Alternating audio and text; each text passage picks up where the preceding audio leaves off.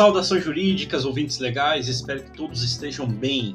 Vamos dar continuidade ao estudo do direito penal na sua parte geral, o princípio da legalidade e todos os seus desdobramentos. Aliás, não todos, mas boa parte deles, né, neste episódio. Princípio da legalidade e exigência de lei formal, medidas provisórias e leis de interpretação autêntica. É evidente que apenas a lei pode incriminar condutas outros dispositivos normativos não podem fazer, via de regra. Há, no entanto, a premente discussão na jurisprudência sobre a medida provisória que beneficiaria o réu. Isso porque, algum tempo atrás, o presidente da República editou medida provisória que tratava do parcelamento de tributos federais, mas arrastou a causa de extinção de punibilidade pelo pagamento do tributo. É matéria penal mais favorável ao réu. O fundamento da discussão da MP, tratar de norma mais benéfica ao acusado, não é diretamente relacionado ao princípio da legalidade, mas sim ao suporte do direito constitucional. O STF já se debruçou sobre o tema e sustenta-se que a medida provisória que favorece ao réu deve ser mantida conforme sua melhor interpretação, pro réu. Enquanto as leis de interpretação autênticas, ou seja, leis que se interpretam na literalidade o conteúdo de outra norma. A hipótese que se pode imaginar é a lei determina a gravidade do roubo armado, por exemplo, porém não define o tipo de arma. Inicia-se a celeuma na jurisprudência. Posteriormente a isso, é editada uma lei que define qual é a espécie de arma. Então, essa lei pode retroagir? É pacífico na doutrina e jurisprudência que sim, pode a norma interpretativa retroagir, porque não cria fato novo. A situação sempre existiu. Se a lei interpretativa criar situação nova, não poderá retroagir. Somente será retroativa se apaziguar a celeuma jurídica, mas criando fato novo, será irretroativa. Então, lei penal em branco também faz parte do princípio da legalidade ela é compatível ou não com o princípio da legalidade? Quais são os limites da lei penal em branco? A lei penal em branco é uma técnica legislativa muito mais atualizadora dos movimentos jurídicos penais atuais. A norma penal remissiva assiste de maneira ímpar ao direito penal, com foco nos bens jurídicos transindividuais. Na norma penal em branco, o legislador descreve o núcleo do comportamento criminoso, enquanto que os outros elementos fundamentais do tipo ficam relegados a um complemento fora do tipo penal.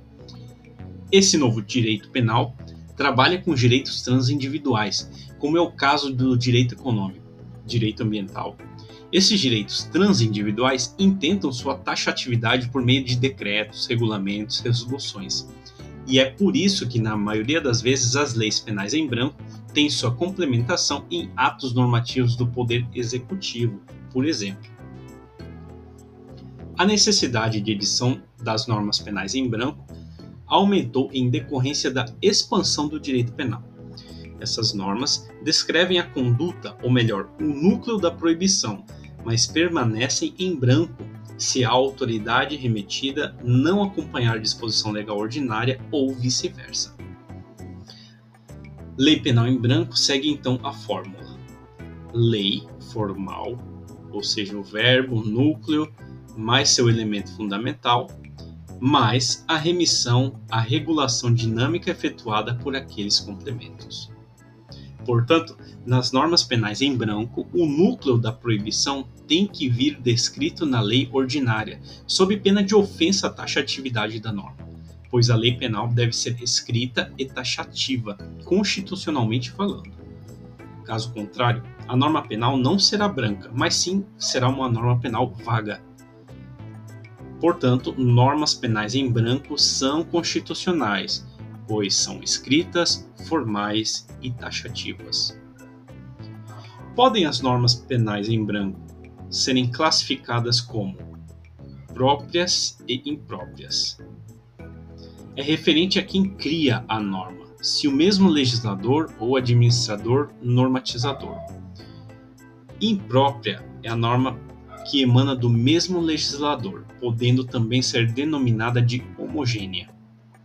Mas se ela pode ser própria ou heterogênea, vai ser quando emanar de fonte diversa do legislador ordinário.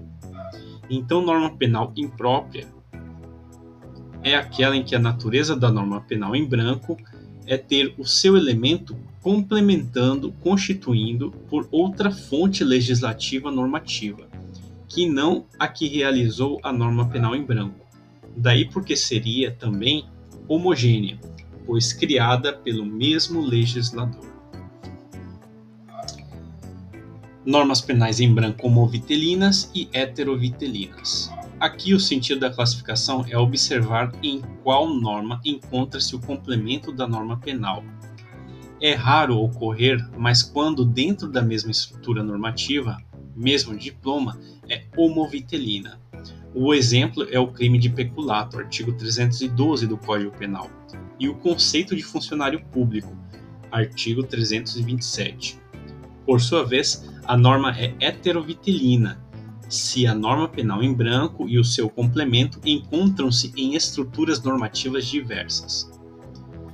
E norma penal em branco ao revés disse quando a complementação da norma é a sanção, que se encontra em outro dispositivo. E atenção, muita atenção, jamais essa sanção poderá ser contida em dispositivo que seja diverso de lei, nem pena sem prévia combinação legal. Sanção é elemento que compõe combinação legal. Princípio da legalidade e vedação de analogia. Analogia, gente, é um método interpretativo para acomatar lacunas. Utiliza-se de modo genérico quando há mais de uma situação semelhante, mas a lei inclui apenas uma delas. A analogia seria estender essa mesma norma a situação não prevista em lei. Os efeitos desse dispositivo são estendidos a uma situação não prevista. A analogia segue o seguinte raciocínio: onde existe a mesma razão, por semelhança, deve existir o mesmo dispositivo legal. Ubi idem ratio ibi idem leges dispositio. A discussão trazida ao direito penal reside na aplicação da analogia frente ao princípio da legalidade. É regra absoluta, a analogia não pode ser usada em mala partem, em matéria penal, posto que viola o princípio da legalidade. É a garantia fundamental da segurança jurídica do sujeito, ter ciência de que seu ato viola o ordenamento somente com a lei prévia e escrita.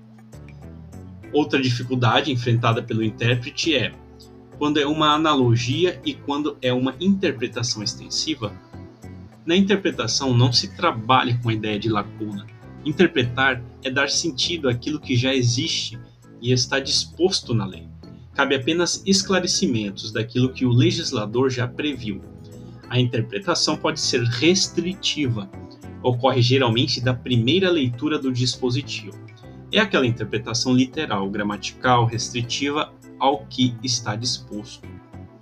A analogia busca então sanar uma lacuna no texto legal, enquanto que interpretação extensiva elucida um significado já existente na norma. Diferença entre interpretação analógica, extensiva e analogia. Interpretação analógica é uma técnica legislativa no caso, o legislador elenca uma série de hipóteses na norma, tendo em vista que ele não poderá esgotar todas as hipóteses que deseja prever. Vai se utilizar de uma cláusula genérica. Essa técnica só é possível quando trouxer cláusulas genéricas que exemplificam o caso. A partir da exemplificação, parte-se para o caso concreto e analisa sua compatibilidade analogia pode ser em bonam partem ou em malam partem. Somente para melhorar a situação do preso é que se pode utilizar a analogia, acaso não haja uma lacuna intencional do legislador.